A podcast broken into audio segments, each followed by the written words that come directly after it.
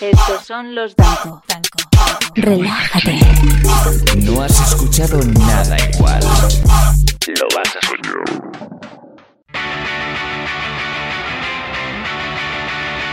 Ah, toma por detrás.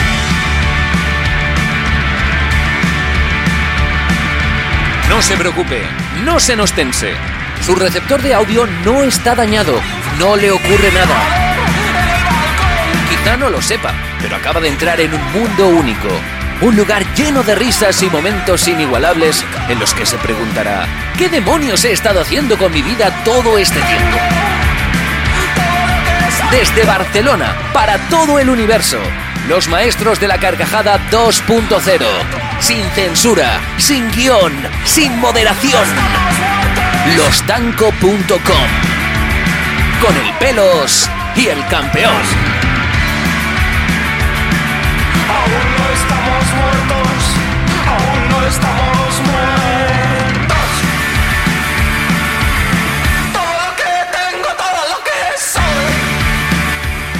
Qué tal? Bienvenidos a un nuevo programa de los Danco aquí en Scanner. Pero bueno, veréis los que estáis mirando las imágenes de, de que esto es un poco diferente y es que nos ha cambiado eh, la perspectiva, nos ha cambiado la fase del Street Fighter que tenemos detrás y es que no estamos en el local de siempre.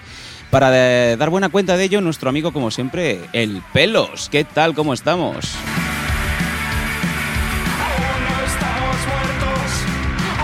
Un verdadero placer, ¿no? Estar en esta santa casa de Scan FM. Ojo, ¿no? el espacio que nos han dejado, impresionante. Es una mezcla entre.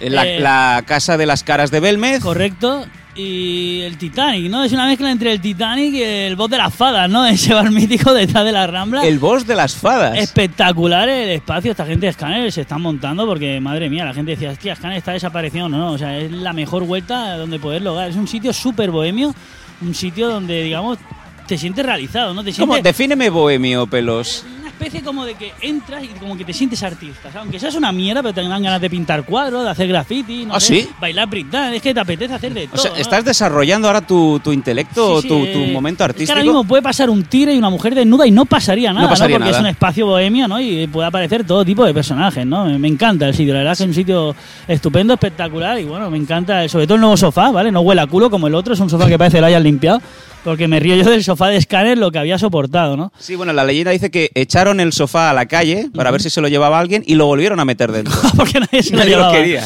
Bueno, no, no, pero la verdad es que espectacular el sitio donde estamos, que está ubicado en la calle... Payars. Calle Payas número 84. espectacular. O sea, si algún día queréis venir aquí a pasear, decir que venís de nuestra parte por Scan y os atenderán súper bien, la Sí, sí, verdad. desde luego. Y hay una cosa que está muy bien que hacen los artistas cuando llegas a un sitio super bohemian, como dice el pelos, que es que te reciben besándote en la boca.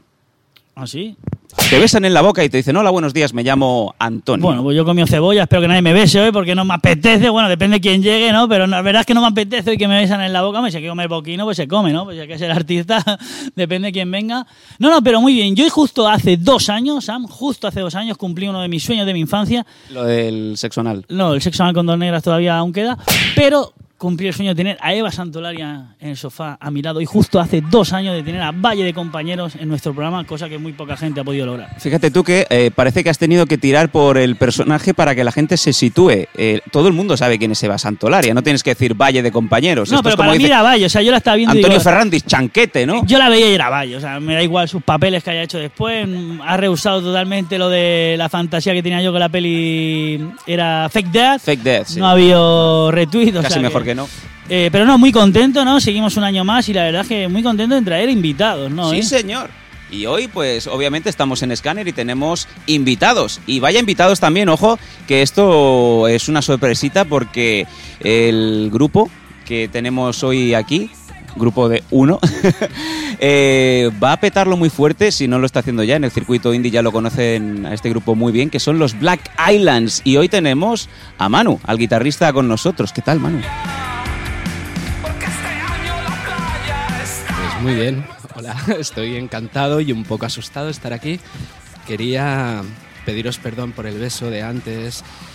Dijimos que no lo íbamos a decir aquí. Bueno, pero es lo que Eh, tiene el programa que... es que, Claro, los Danco pensaba que erais soviéticos y me he lanzado, lo siento. Sí, sí, bueno, de hecho, eh, antes de entrar nos hemos besado en la boca para darnos el buenos días. Yo pensaba, no sabía si era Manu lento. o era el, el que venía el reponedor de las botellas de Gatorade, así que me la he jugado y sí, era, era Manu, así que el beso en la boca está bien justificado. Bueno, ¿qué tal? ¿Cómo, cómo estamos? Y, ¿Y a colación de qué te tenemos hoy aquí? Bueno, pues supongo que a presentar el disco, un disco nuevo que se llama Disco Nuevo.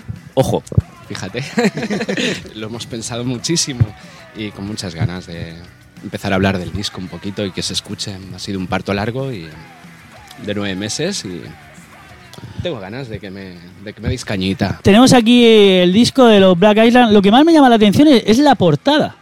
¿Cómo ha sido? ¿Ha sido un diseño propio? ¿Lo, lo habéis encargado? ¿O teníais más o menos.? O, o qué significa la portada? Porque tú la ves, a mí me recuerda rollo así, rollo Beatles.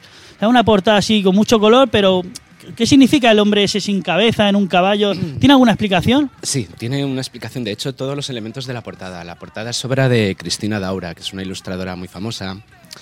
Eh, bueno, ya está trabajando para mm, algunos periódicos y publicaciones internacionales. Eh, está trabajando, está haciendo ahora, creo, estoy haciendo publicidad, pero bueno, se lo merece, que nos ha hecho una portada muy bonita para MOOC, ¿sabéis? Lo, y bueno, es simbolista, ella tiene un estilo bastante simbolista y todos los elementos de la portada están reflejados en las canciones. O sea que digamos que es un pequeño resumen, aquí tenéis la portada, es un pequeño resumen de todas las canciones, correcto, Sí, ¿no? Ella escuchó el disco y nos expuso una idea, su visión del disco, quería tratarlo de esta forma y nos pareció perfecto porque veíamos reflejado todo un poco la temática del disco. No, no, pues me parece cojonudo. Si puedes repetir el nombre de la ilustradora, es que- Cristina Daura. Cristina Dura has hecho un trabajo espectacular y la verdad Y es que te tanto. felicito, ¿eh? porque es una portada que bueno que llama la atención, ¿no? Y el vinilo se ve precioso, bueno, todo en grande siempre se ve precioso, ¿no? Como el cine y estas cosas.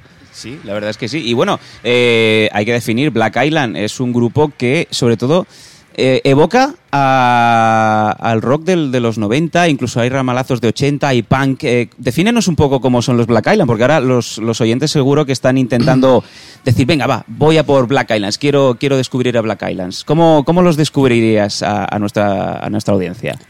Bueno, eh, más o menos lo que hemos ido viendo siempre tiendes a observar a lo que, lo que absorbe la gente, ¿no? Y cómo, cómo te describe. Cuando se habla de nosotros suele hablarse de intensidad, de guitarras. No quiero meternos en etiquetas, ¿no? Indie rock, indie rock. Somos indie porque, porque no podemos estar en una multinacional, ¿no? Que es lo que siempre se dice. O porque queremos llevar un camino a nuestra... como nos apetezca. Y bueno, se podría hablar de música de guitarras, con un trasfondo pop, pese a que somos muy rockistas, eh, las canciones son muy pop de base, ¿no? No tenemos... Quiero pensar que no tenemos un estilo definido. De hecho, este disco se abre un abanico de influencias y creo que la gente lo, lo está comprendiendo. La verdad es que sí, porque eh, cuando pones el disco, nada más empezar, te da la sensación como que te viene una ola directamente y te arrastra, ¿sabes? Sí. Que te quieres levantar, que estás en la orilla, que te intentas levantar, que no puedes, y viene otra ola y tal. Dices, madre mía, qué energía. Es que desprende este disco muchísimo optimismo y sobre todo eh, te acelera el corazón. Tiene, tiene mucha energía, tiene mucha energía porque lo necesitábamos. Habíamos pasado por un par de años un poco complicados a nivel personal todos. Hemos pasado por hospitales, eh, todos, cosas familiares y llegó un momento en que nos replanteamos todo y a veces estas cosas, estos traumas que te da la vida, o te, te separan o te alejan o te unen. Estamos más unidos que nunca y teníamos muchas ganas de exortizar nuestras todo lo que, por lo que habíamos pasado, estamos más unidos que nunca y eh, yo creo que se refleja en el disco. El disco es un poco a bocajarro. Llegó un momento que los ensayos eran sudorosos y cuatro tíos tocando y disfrutando y sacando su, su mierda ¿no? de la cabeza y todo lo que tienes de la vida diaria, ¿no? Como supimos canalizarlo en lo que hacemos y, y bueno, estoy muy orgulloso, estamos todos muy orgullosos y muy unidos y, y está muy bien que digas eso porque creo que es un poco lo que queríamos conseguir, que se notara como es un disco que dura 30 minutos, no necesita durar más, es una descarga de adrenalina y de pasión, sobre todo tiene mucha pasión. Y queda muy bien reflejado porque voy a daros la lista de canciones y el pelos me va, me va a hacer un poco la idea de cómo, cómo qué le evocan estos títulos. ¿no? Mira, el principio empieza por Playa Interior, que es el primer tema, Juventud Perdida, Reino Animal, que es el single, que ahora vamos a hablar de él, Transfobia, Exilio de Amor, Chaqueta de entretiempo, que este me encanta este título, Montaña Mágica, Hospital, que me imagino que va por los tiros que nos has comentado Sí, antes. Sí, exactamente. Hora Pro Nobis y el último que es un melocotonazo que se llama King Kong, el último abrazo, que me encanta cuando estáis gritando aún no estamos muertos. Y eso me Sí, encanta, porque ¿qué evoca para ti cuando dices aún no estamos muertos gritando de esa manera? Bueno, la canción trata un poco sobre, conocéis el clásico King Kong, ¿no? Un referente a la cultura pop, ¿no? Y del siglo XX. El disco evoca mucho, habla mucho de animales, hay muchas referencias, ¿no? Y esta es como la última declaración de amor que hace King Kong a, esa preciosa rubia, ¿no? Y es un poco eso, ¿no? Es como un amor puro y animal, ¿no? Y es una forma de cerrar el disco buscando un poco la pureza, ¿no? En todos los elementos que hemos ido tocando durante las canciones.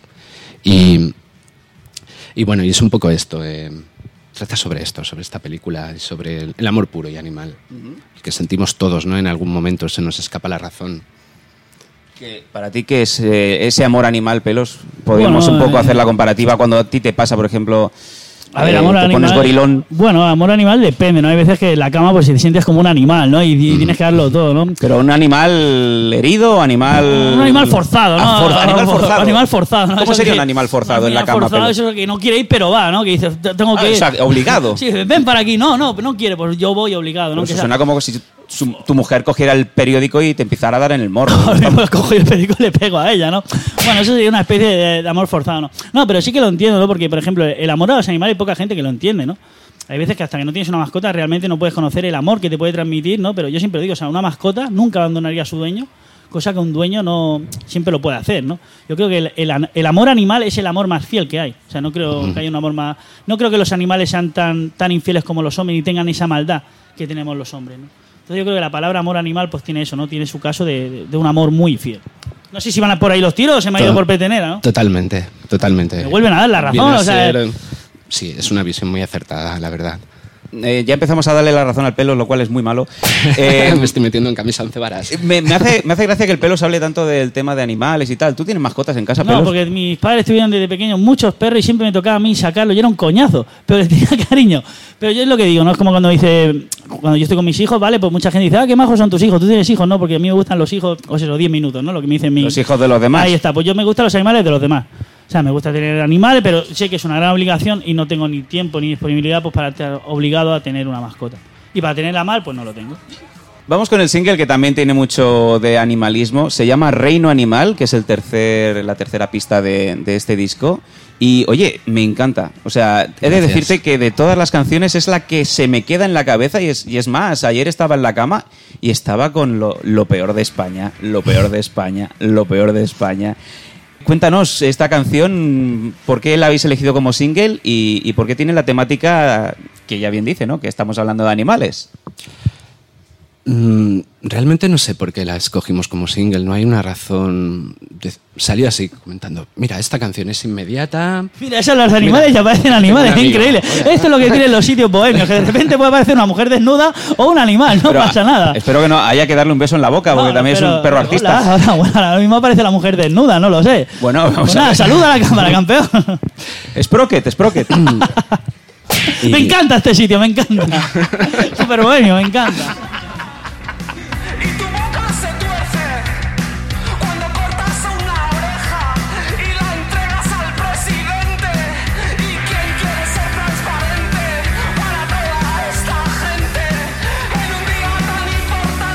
No creo que nadie te haga una entrevista donde aparezca un perro de repente, ¿no? A mí me parece maravilloso. A mí también. Es hablar un poco mendigando caricia y se va. Sí, sí, viene, busca lo suyo, es hablar de amor y viene hasta A un perro. a mí personalmente me, me gustan todos los animales, algunas personas no. No, no, tiene toda la razón. Es lo que viene siendo lo que iba diciendo. Entonces digamos que el single salió porque dijeron, bueno, como, como el nombre, ¿no? ¿Qué nombre ponemos? ¿Qué nombre ponemos? Disco nuevo, parece bien, ¿no? Pues vamos a buscar el primero, el primero, el primero, pues ponemos el single, el que ha dicho San, ¿cuál era? El- Reino Animal. Reino Animal. Bueno, nos pareció una canción muy inmediata y creo que fue una de las primeras que, que salieron para este disco. Es una canción, no hay un discurso, no hay moralina en esta canción, pese a que el tono de Javi es como muy predicador, la base es muy crowd, ¿no? Queríamos una base sencilla en la que él pudiera recitar esto a bocajarro. Eh, simplemente intenta intenta reflejar un poco lo que sentimos todos cuando vemos esas imágenes escabrosas y cruentas, ¿no? De un animal sufriendo, que por desgracia seguimos viendo en este país, ¿no? Y mientras la gente vitorea y aplaude, ¿no? Es esta confusión y este dolor que sentimos. Es una canción que habla de amor hacia los animales y de dolor, ¿no? Eh, se trata de esto, no intentamos aleccionar ni adoctrinar a nadie en ningún momento del disco. Espera, Pese a que lo parezca, No, pero- pero espera, es que venga un torero mm, moralina de la Puebla, como se llama, diciendo esto, esto va contra mí. A mí esto no me gusta, y yo. Bueno, esto no me gusta. Él mismo, si se da por aludido, si le hace recapacitar, yo estaré contento. ¿Sí? Sí, sí, se siente insultado también, la verdad. Hay una frase que me encanta que es la de si quieres ver toros, vete a la montaña. Claro, evidentemente. Qué mejor que ver un animal, ¿no? Un ser vivo en su entorno y feliz, ¿no? Es como cuando llegas a casa de un amigo, ¿no? Y lo ves en su entorno, con sus discos, sus libros, es un poco eso. La verdad es que sí. Bueno, me imagino que eh, toros no habrá aquí en, en- en este local porque hay mucho animal, hay de todo. A lo mejor están jugando a Jumanji, aquí no nos hemos enterado, ¿no? Estamos sentados bastante bajos. Si viene un toro, si le toca acariciar, creo que él me va, me va a someter a mí. Pero bueno, eh, otra cosa que me gustaría comentar es que este es vuestro segundo disco. Sí. Y en el primero, eh, la mayoría, el 90% de las canciones eran en inglés. El casi, sí, el 95. Teníais, creo que una en castellano. Y en este disco os habéis tirado de cabeza al castellano. ¿Por, qué, ¿Por qué os ha venido el cambio de idioma? Bien, el- teníamos canciones en castellano en el primer disco. Nunca nos, nos habíamos acotado, ¿no? Esta forma de componer y queríamos... Nos daba igual, incluso recuerdo que teníamos una canción en francés. Y siempre íbamos diciendo, bueno, a ver, no nos debemos a nadie, a ninguna discográfica. Cuando nos preguntaban, ¿por qué una canción en castellano y otra en inglés? Hacemos esto, es arte, es música o como lo quieras llamar, ¿no? Y como no tenemos ninguna discográfica... No, lo puedo decir, pues porque nos teníamos- salía de los cojones, tranquilamente. Oye, pues mira, lo hacemos en inglés pues porque nos sale de los huevos y no tenemos que estar dando Exacto. explicaciones. Es ¿no? la conversación de no hay huevo de hacerlo todo en castellano. ¿Que no? Que no hay huevo de qué. No hay huevo de llamarlo disco nuevo. ¿Que no? Otro Hagelmaster y ahora una en inglés, venga. Yo, yo personalmente recuerdo una tarde en la que, una tarde de verano del año pasado en la que Javi me tuvimos una conversación, un poco estas conversaciones profundas, amigos, y me dijo, mira, tengo ganas de, de que se me escuche. Me siento con corazón para, para hablar de ciertas cosas y creo que voy a hacer el esfuerzo de escribir en, en castellano, que es bastante complicado, con las esdrújulas, con todo, la música pop, la música en, su lenguaje natural es el inglés, ¿no? Y, y me pareció bien, no nos lo planteamos de ninguna forma, no dijimos, ostras, ¿qué vamos a hacer? Ostras, ten cuidado, a ver si nos sale mal con la voz tan bonita que tienes. ¿Qué va? Fue todo de forma natural. Empezaron a salir canciones en castellano y íbamos viendo, ostras, esta la entiendo. Y seguíamos haciendo, seguíamos haciendo y reunimos un, un puñado de canciones en castellano. Podían haber podía haber sido a la inversa, podía haber salido dos canciones en inglés, pero nos gustaban todas las que teníamos así en castellano y le daba empaque y como no teníamos discográfica tampoco no fue ningún tipo de maniobra comercial o alguna estrategia así. No sabíamos qué íbamos a hacer. Queríamos grabar este disco así. Además el disco nos abre a estilos y yo creo que bueno, si podemos conectar con la gente, ¿no? Con un tipo de mensaje y, y liberarnos un poco de etiquetas también está muy bien. ¿Y no creéis que siempre pasa Mm. esos fans desde el primer día? Yo estaba desde el minuto uno ahí, desde el minuto uno. No me cantéis en castellano, me gusta a mí en inglés, que sonáis eh, mainstream. Ahora en castellano a lo mejor os ha salido gente así, porque hay de todo, ¿eh? No tenemos tantos fans ¿eh? como para que nos digan eso, la verdad, pero, pero sí que es cierto que la gente aplaude. Los amigos que han escuchado han podido escuchar el disco, de los cuales siempre te fías de, de mi madre, de, de mi hermano, que mi hermano está en Londres y me dijo, ostra, qué chulo esto, que lo hagáis en castellano, ¿no? Eh, todos han aplaudido la decisión, el cambio, nos han apoyado, o sea que algo tenemos que estar haciendo bien. Y de todas formas, aunque hubieran estado en contra, nos hubiera dado igual. Es nuestra visión, somos cuatro personas creando un disco, intentamos ser impermeables, la verdad. No, yo creo que si uno hace lo que, lo que lo que quiera, lo que le da la gana, pero con sentimiento y poniendo toda la carne en el asador, oye, mira, hay gente que te gustará y que no te gustará. Yo creo que eso es lo bonito, ¿no? O sea, de no dejar nunca a nadie diferente, ¿no? Gente que diga, hostia, pues este disco me parece una puta mierda, hay gente que diga, pues es una obra maestra, pero que es importante que transmita. O sea, que ya sea para bien o para mal, yo siempre se lo digo a Sam, lo importante es que transmitamos. ¿Por qué? Porque luego hay mucha gente que lo escucha y si lo escucha y les deja indiferente, ¿sabes? No, no transmite. Yo siempre pienso que tienes que transmitir, aunque sea para bien o para mal. Para gustos colores. Yo siempre digo que Jesucristo es uno de los más grandes y no le cae bien a todo el mundo. O sea, si partiendo de esa base no le puedes caer nunca a, a todo el mundo bien, es imposible. O sea, que yo me, me creo que esa es la mentalidad perfecta. Jesucristo para- que cantaba en inglés. Sí, Jesucristo cantaba en inglés, o que toca en, la, en la película, en la película. La, la indiferencia es lo peor que, que existe, ¿no? Y tú intentas comunicar y mejor impresionar o crear una reacción. Y En Black Island, ¿qué influencias podemos encontrar de otros grupos? ¿Os gusta todo lo de los componentes del grupo? ¿Os gusta siempre la misma música o cada uno tiene un estilo diferente? ¿O tenéis más o menos unos Hombre, no creo que haya, que haya canciones? uno que me diga, eh, oye, me, me mola mucho lo que hace Royce Prince. Mm, Vamos a tirar un poquito hacia, hacia el, el Yo soy reggaetoneo. más de Chris Cross, ¿no? no ¿O nos gusta más o menos a- somos gente muy melómana y, y nos...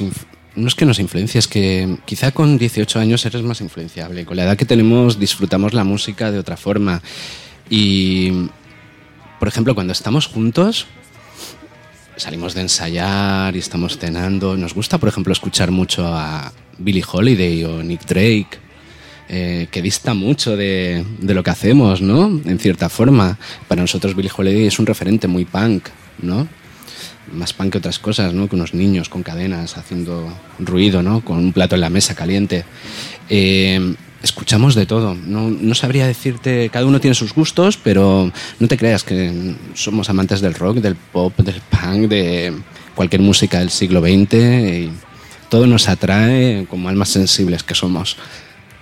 Bueno, me parece cojonudo. O sea, Bueno, tú me decías, Pelos, viniendo para aquí, dices, ostras, ¿cómo me suena de Cure esto? No es verdad, es que yo lo, lo- lo escucho, ¿vale? Lo, lo- lo estaba escuchando y, y digo, es que como si las bases o la, como si ya te sonara de algo, o sea, como diciendo, hostia, parece que como si lo hubiera escuchado antes, ¿no? Es un poco lo que transmite diciendo, es que es muy de Cure. Yo no sé muy- si os lo han dicho mucho a vosotros. Nos lo han dicho, sobre todo cu- cuando cantábamos en inglés, que Javi tenía un tono de voz, una tesitura muy parecida a la de Robert Smith, ¿no? Quizá esa pasión que tiene de cantar, ¿no?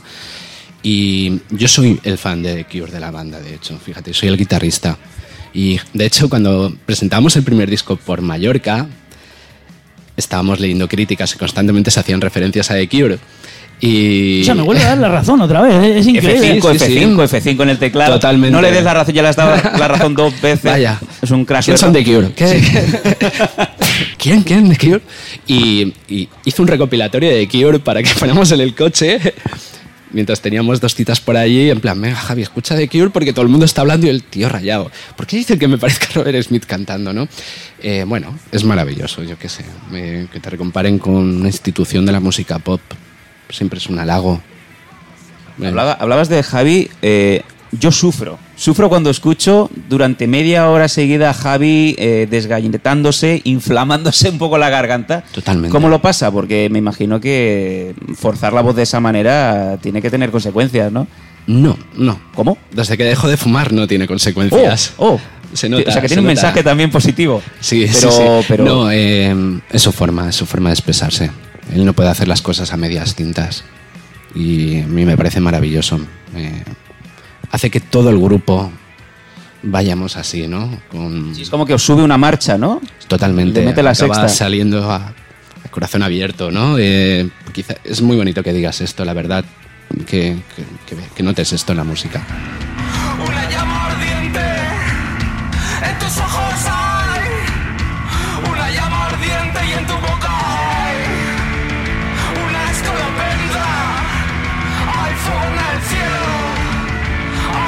¿Cómo la relación entre todos los componentes del grupo? ¿En el proceso de grabación ha habido piques, ha habido bronca o ha sido, digamos, un proceso perfecto, digamos? ¿no? Para, para nada, para nada. Ya sé que es lo típico que se dice, pero lo que te comentaba antes, estamos más unidos que nunca. Es que vamos como, un- como una legión romana, vamos unidos, con los escudos, tirando hacia adelante, todas las decisiones siempre los, los errores son menos errores porque son nuestros y los aciertos son más celebrados porque todo es consenso y nunca pondríamos en compromiso a un miembro del grupo por tomar una decisión O sea, no, no no hay, no consensuada. hay Yokos Onos de momento en el grupo, no, hay ninguna japonesa en la familia que diga mm, número 8. No, es quizás fruto de lo que os he comentado antes, ¿no? De los dos o tres años que hemos pasado bastante difíciles todos a, a nivel personal. Eso nos ha unido mucho, muchísimo. Nos hemos apoyado, nos hemos convertido en una familia.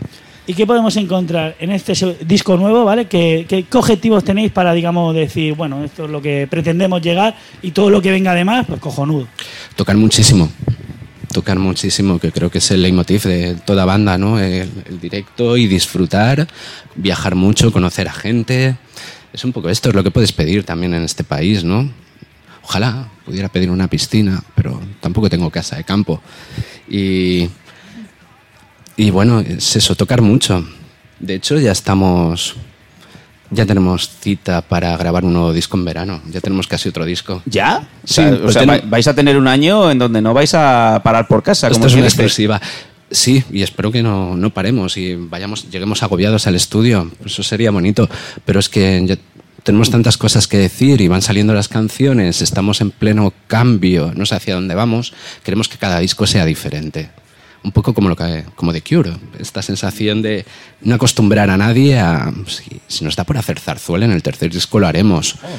Mientras no tengamos una multinacional ahí agobiándonos, tenéis que repetir esto. Ópera indie. Ópera, Ópera rock. indie. Madre, qué locura. Vamos a pillar oboes, lo que sea. Venga, que venga un toro, lo ponemos aquí, lo plantamos y hay que darle un beso estamos, en el Estamos toro. abiertos a todo. Qué guay. A todo en ese sentido. Y yo creo que también es lo bonito, ¿no? Sí, hablabas de conciertos, no sé si tenemos aquí las fechas, de los- De hecho, empezáis ahora con las giras y no paráis. Eh, tenéis la gira que empieza ya el día 7 en la Sidecar de Barcelona y, y a partir de ahí, pues ya febrero, marzo, abril. ¿Cómo va esto? Pues mira, estamos cerrando fechas. Ahora os puedo comentar estas que, que tienes reflejadas, que Sí. la primera será ahora dentro de nada, ¿no? El 7. 7 en, en Con una Sidecar. banda británica que se llama Cabulé, que está muy bien, lo están petando allí en Inglaterra. Y nos han ofrecido tocar con ellos. Luego tocaremos también en Madrid con Muerte Mortal, un grupo de post-punk muy chulo. Me encanta el nombre, Muerte Mortal. Parece, sí, sí, tiene título de una película de estas de, de Jason Statham, ¿no? Y- Sí, sí, Muerte más. Mortal, ¿no? Y tiene nombre de secuela, Muerte Mortal 2, ¿sabes? Muerte Mortal 3. ¿no? Aún más es, muerte. fa- es fantástico y es una banda muy chula. Y luego la presentación la haremos en Barcelona, la presentación oficial en marzo, todavía en- con un grupo sorpresa. Y anunciaremos con quién. Y el 7 tocamos con Lagartija Nick también. Ojo. Aquí en el Prat. Bueno, pero la prueba de fuego, la, la primera presentación en directo es la, la fecha, ¿no? Que hemos dicho, en donde vais a presentar el, el- la 7 primera de febrero en Sidecar, Barcelona. Y bueno, ¿cómo están los nervios a flor de piel? O, digamos, o, o más son más ganas de mostrar, eh, Son de ganas, son enseñarlo. ganas, eh. nervios, no. En- El directo es nuestra zona de confort, es donde nos sentimos más cómodos. Y yo venía nervioso a esta entrevista, ya conozco vuestra reputación, pero Hasta el beso en la boca. Ha sido Claro. el beso en la boca. Es que el beso en la boca Es que me relaja, yo pillado no sé- no sé cómo no sé qué tiene He dicho, el- Danko, es ruso, tengo que darle un beso en la boca. Eso, Eh, pero de esparraguera, ¿eh? O sea que, Claro. ojo. Eh, no, no, no estamos nerviosos por los directos, estamos con muchas ganas, excitados de, de presentar las canciones, de ver si a la gente les gusta y es para lo que haces una banda, ¿no? Para tocar y... y- No, no. Y mola sobre todo el hecho de eso, de que ahora empiezan la gira, ya tienen para verano eh, ese encierre para empezar con el disco nuevo. Yo te iba a decir, es que estáis en, una, en un proceso que, que mm, no sé si os va a dar un poco de vértigo, pero yo no empezaría a mirar el reloj, porque os podéis plantar en 2020 tranquilamente cuando os sentéis en el sofá. Bueno, todo salió hace poco porque nos dimos cuenta que teníamos siete canciones nuevas, casi un disco entero, y dijimos, vamos a coger fecha y a meternos en estudio y aprovechar esta racha que tenemos ahora, que estamos elevados y como, como banda, y que no pase como por el retraso que hemos tenido con este disco, y que no pasen otros tres años, ¿no? En, en grabar, aunque luego lo dejemos en un cajón durante medio añito para publicarlo mientras sigamos presentando, tocando este disco hasta donde llegue. Hay que aprovechar y queremos grabar otro disco. Oye, el primer disco que La tuvisteis vida es muy corta. tuvo una, tuvo una crítica buenísima. Sí, sí, sí. Los medios especializados, Mundo Sonoro, le dio un 8 sobre 10, lo cual es una nota que te cagas, te lo digo así. ¿Eso os condiciona un poco para decir, ojo que hay que seguir esto bien? ¿O este disco ha salido en plan, me da igual la crítica que me pongan los medios, esto es lo que ha salido y ya está? Porque puede pasar, ¿eh? Hay gente que normalmente, si, la si el segundo disco falla un poquito, según los medios, in- influye. Sí, es como una reválida, ¿no? En la historia Sí, del pop, el sí. segundo disco. Sí. Pero bueno, mira, yo creo que hemos dado un salto mortal, ¿no? Y si querías dos tazas de Black Islands, tienes dos tazas porque vamos a grabar otro disco y reafirmarnos, ¿no? No, no tenemos miedo, no tenemos que dar explicaciones a nadie. Es muy bonito que una revista con la que te has criado, como Mundo Sonoro o cualquier publicación, incluso extranjeras, encuentres cosas, dices, madre mía, cómo ha llegado el disco hasta aquí, cómo nos han escuchado, ¿no? te, te sientes, bueno, voy a abrir una cerveza y a celebrarlo, Lo ¿no? justifico. Más que vértigo es como te entra ganas de celebrar, ¿no? Y de beber. Pero no, no, no, nos reafirmamos, damos salto mortales. Es, queremos ver hasta dónde evolucionamos, no nos ponemos límites. Has dicho medios de fuera. eh, ¿Os atrevéis a cruzar el charco y ir para allá? Sí, claro, por supuesto. ¿Sí? Siempre que haya dinero y condiciones y podamos hacerlo, eh, claro, adelante. Qué guay. Sí, sí. No, no, eso es bueno, no tiene miedo a nada. ¿Con quién os gustaría grabar? ¿Con qué grupo, aunque sea tocar una canción? ¿O con quién, digamos? Bueno, con- yo, yo sé quién me vas a decir tú, ¿no? Eh, Javi, quédate aquí un momento sentado, que, que hay un tal Robert Smith que, que está por aquí tomándose Claro, un, eso sería la hostia. mixto. Cualquier banda que nos guste, ¿eh? Cualquier banda, no. Uf, me gustaría mucho, es que yo soy muy fan. Me gusta mucho Ryan Adams, por ejemplo. Ojo. Si lo conocéis, lo considero un genio, ¿no? O la gira de despedida de Fleetwood Mac, también estaría muy bien acompañarles, ¿no? O si Fugazi se reuniesen, o. Es que estamos abiertos a cualquier cosa. Cualquier banda que nos ha marcado, que tenemos un disco en la estantería, bienvenido sea, ¿eh? Sea una banda pequeña de barrio que amamos, que tiene un disco maravilloso, como una banda clásica. Siempre es una celebración y siempre dejas algo y... No, no, me parece, me parece cojonudo. O sea, de los que ha dicho solo conozco a Fleetwood Mac, que tengo el Great Hit, el, el, el cartel amarillo. Y es un temazo. Y es un temazo. O sea, O sea, tú tienes el disco de un grupo ¿eh? que Es no saben ni cómo se llama. Mac. Flembulm. Y tengo uno que es carátula amarilla. Me son suena. los Great Hit y son unos temazos que lo ponen a escuchar. ¿Carátula temazos. amarilla? Sí. ¿Se llama el grupo o carátula amarilla porque es amarilla la No, carátula? no, porque es como una carátula amarilla donde viene Ah. C y pone eso, Great Hit. No sé si es el 1 o el 2, pero yo es que me lo ponía. O sea, si hay un dos es que son muchos Great Hits. temazos, son temazos de... Tengo ese y el de Paul Carrack, también de los Great Hits. Ah, sí, el cura del exorcista. Correcto. Y son otros temazos, ¿no? Que dices tú, estos cantantes, tío, ¿por qué no suenan tanto si es que son buenísimos? No, no, y es verdad. Paul Carrack, no, no sé cuándo va a sacar un nuevo disco, no sé si está vivo todavía, pero que sí, que tú los pones a escuchar y dices, hostia, qué buena mierda hace este tío, ¿eh? No, no, es verdad, correcto. A mí me parece cojonudo. O sea, Paul Carrack, que dices tú, ¿quién coño es Paul Carrack? No, no, hace una música eh, espectacular, ¿eh? Cojonudo, ¿eh? Y me lo dice un tío que hace seis horas de cola para ver a Bisbal cinco minutos. Sí, sí, ¿Eh? correcto. Pero bueno, yo soy amante de la buena música. O sea, me puede gustar Big Bang. Ahí está el problema, pelos. Sí, que mucha gente no lo entiende, que, que me guste, que sea súper fan de Bisbal, pero que escuche buena música, pues que a gente le preguntas quién es Paul Carra de la puerta de una discoteca y no te sepa nadie quién es. Yo te diría, pues ese que lleva una boina canguro, que ya no se lleva la perilla y las gafas, ¿no? Pero es verdad, igual que Phil Collins. Phil Collins ya no saca discos. ¿Por qué? Ese tío era buenísimo. Y dicen que se estaba quedando sordo y ya no saca discos. Me da mucha rabia, porque ese tío era muy bueno. Bueno, Beethoven tiraba, ¿eh? Y no escuchaba tampoco. No, pero coño, ¿qué, qué dices tú? ¿Por qué no hay buena música ya? O sea, ¿dónde están esos? ¿Están retirados? ¿Por qué? Podían sacar discos, tío. Me da rabia que no saquen esos discos, esos artistas. Bueno, pero para eso están los Black Island, por No, ejemplo, correcto, para correcto. reivindicarse, ¿no? Pero me da rabia de que esa gente tan buena dejen su legado, pero no sigan sacando material. ¿Sabes lo que te digo? Es un poco como los. ¿Cómo se llama aquel grupo? Los Eagles, ¿vale? Los Eagles se tiraron 30 años que nadie sabía que se habían separado, ¿vale? Porque los seguían poniendo. Pero nadie preguntaba, No, pero señor Eagle. Lo, lo- lo seguían poniendo en la radio, lo seguían poniendo en la música, lo- la gente los daba por hecho las canciones de que ah, no- nadie sabía que estaban peleados. Y de repente un fan de los Eagles tiene un grupo de música, saca un videoclip y dice, coño, voy a hacer una versión de los Eagles, pero en el fondo del videoclip que se hagan los auténticos Eagles. Claro, los Eagles ya se, no se, peleaban no- ni se hablaban.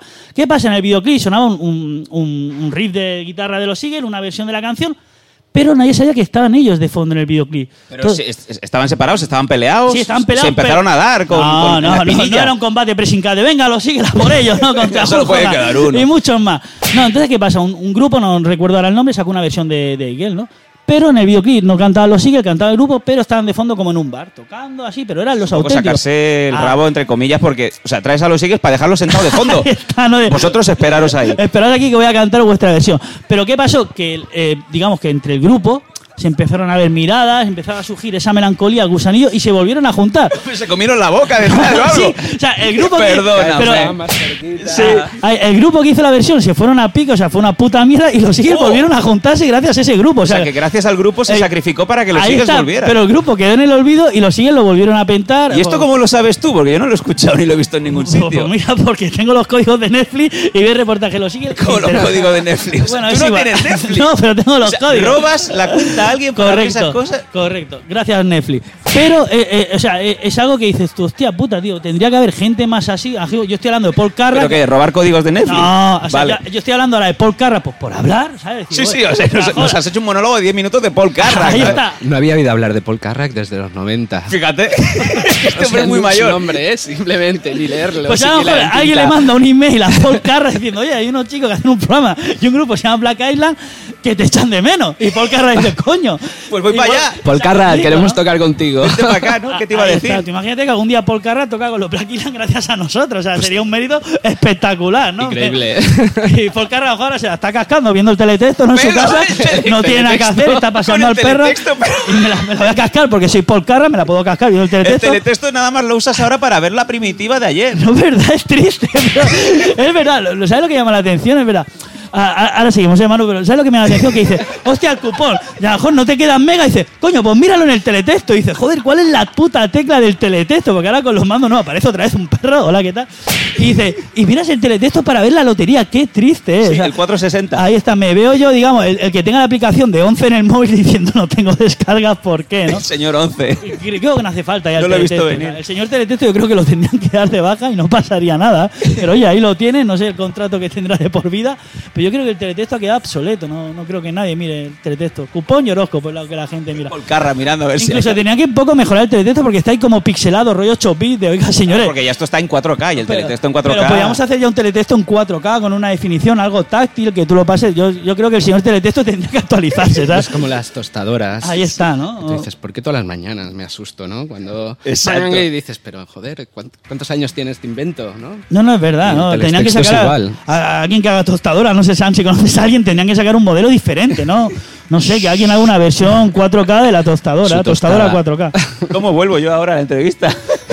¿Cómo imagínate, remonto esto? Tostadoras Paul Carra, que es que lo estoy viendo, tostadoras Necesito Paul Carra beber. 4K. O sea, me, parecería una idea cojonuda, ¿no? Espero que algún día alguien saque la, la versión. Por favor. ¿Dónde está la, la nevera con Jagger? Creo que aquí no hay, ¿no? ya no queda.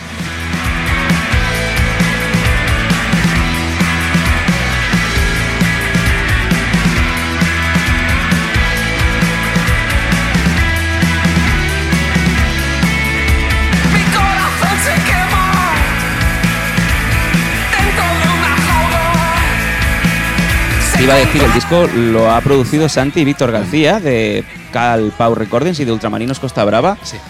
Eh, cuéntanos cómo ha sido esto.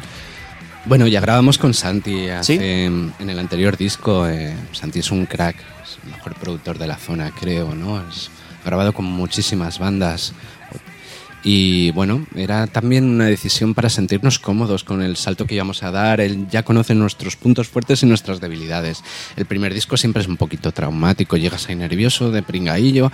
"Uh, vengo a grabar un disco, me voy a equivocar, voy a repetir 50 tomas, ¿no? Y con Santi era como, Santi, si me equivoco me cortas, ¿eh? Tú ya sabes cómo soy. Y te sientes cómodo y grabar con él siempre es increíble porque, bueno, ya veis cómo suena, ¿no? Sí, suena Y- como un tiro. Y el background que tienen los hermanos García. Esta vez le alquilamos una masía, Calpau, que es increíble, rodeada de caballos. Quizás tenga que ver Oh, un poco con esto, ¿no? Qué chulo.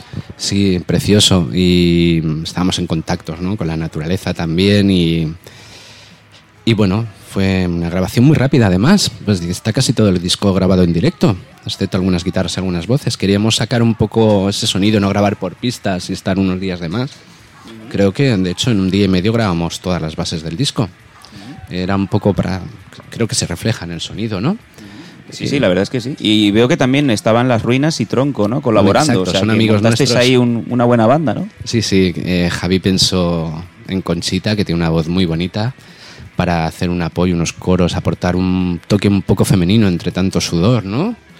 Y Las Ruinas, bueno, hemos tocado muchísimas veces con el primer disco, somos grandes amigos y también tenía un poco de juego la canción, ¿no? En la que utilizamos el recurso de su disco anual como una unidad de tiempo y que ellos cantaran precisamente esa frase, ¿no? Las Ruinas sacan disco nuevo, pues era como algo muy chulo, ¿no? De hacer y bueno, vinieron al estudio a grabar como siempre, majísimos.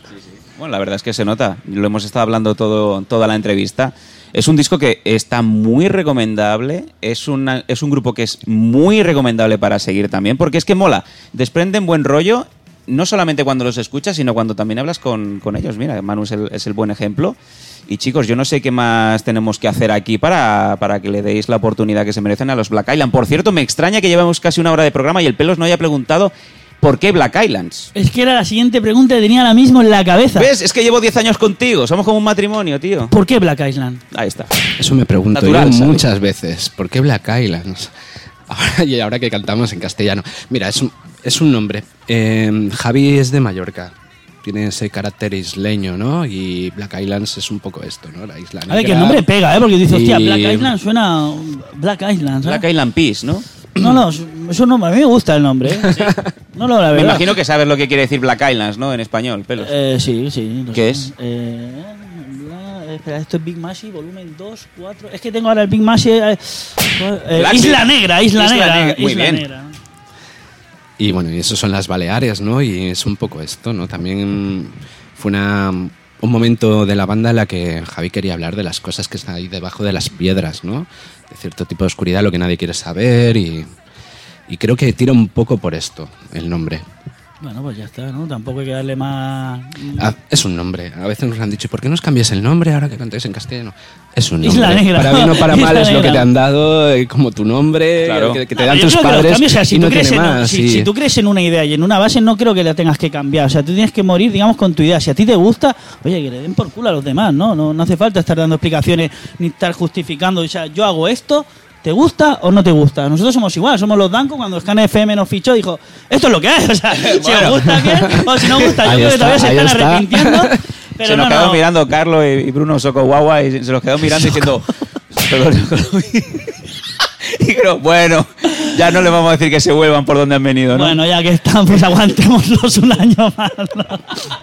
No, pero estamos muy Al final hemos contentos. durado más que el sofá, fíjate.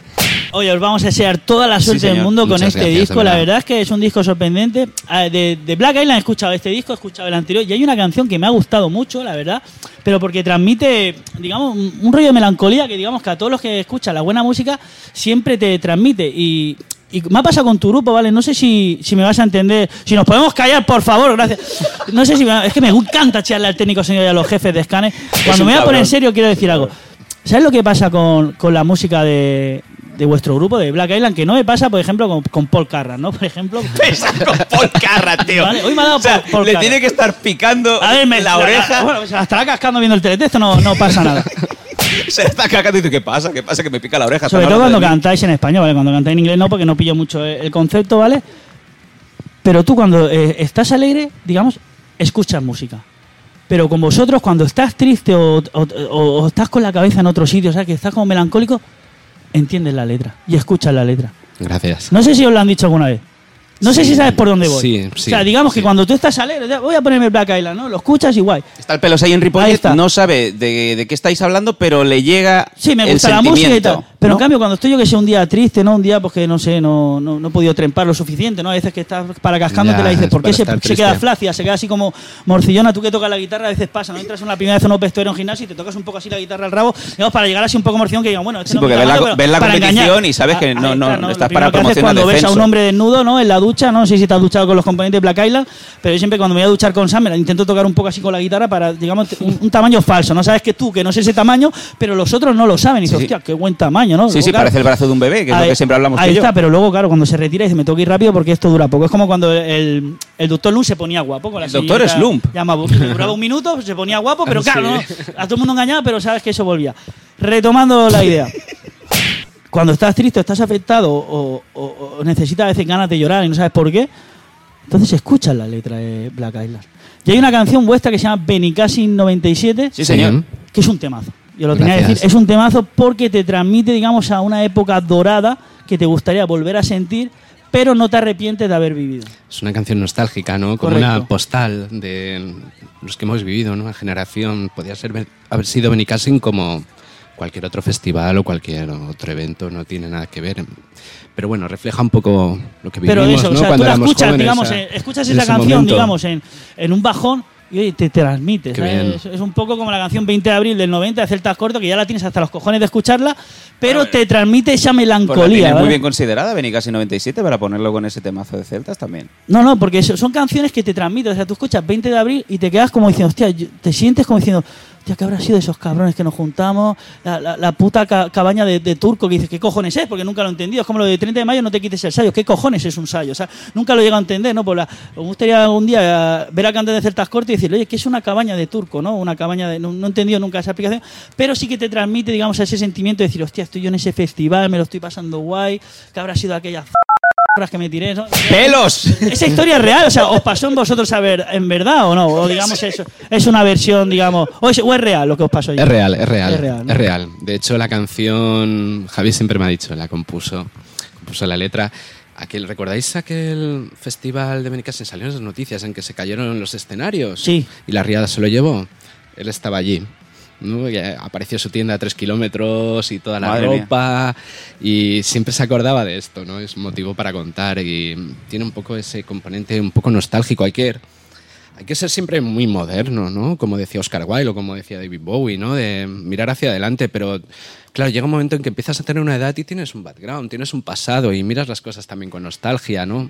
Es lo mismo tener 18, ¿no? Que casi 40. Entonces ya tienes ahí algo que observar o analizar, ¿no?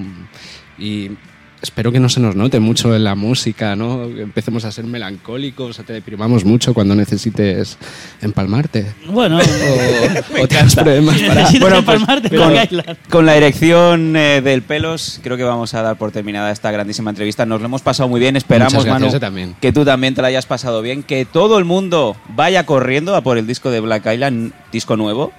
Y oye, que le den una oportunidad porque para mí ha sido un regalo tenerte porque antes de, de disco nuevo conocía muy poco de vosotros y a raíz de, de escucharos el nuevo disco me han apetecido muchísimo más saber de vosotros, empezar desde cero y, y seguir un poco vuestra historia. Pues muchísimas gracias. La verdad, para mí ha sido un placer escucharos. Loco este. Y, y bueno, estéis invitados a nuestros conciertos, de verdad. Qué guay. Bueno, pues Qué guay. toda la gente, todos los banquistas, todos los oyentes de Scana FM, aquí tenéis disco nuevo Black Island. No lo podéis perder, darle una oportunidad porque los chavales se lo merecen, se lo están trabajando y espero que tengáis trabajo, vamos, para que no podáis dormir en, en- en meses, que vuestra cabeza no pare, que no dejéis de componer, que nunca dejéis de soñar, porque los Dancos estaremos ahí apoyándose en todo. Ole. Muchas gracias. Somos los danco.com Con K de cabrones. y con toda la crema dentro, mujer. Relájate. Estos son los Danco, con K de cabrones y toda la crema dentro.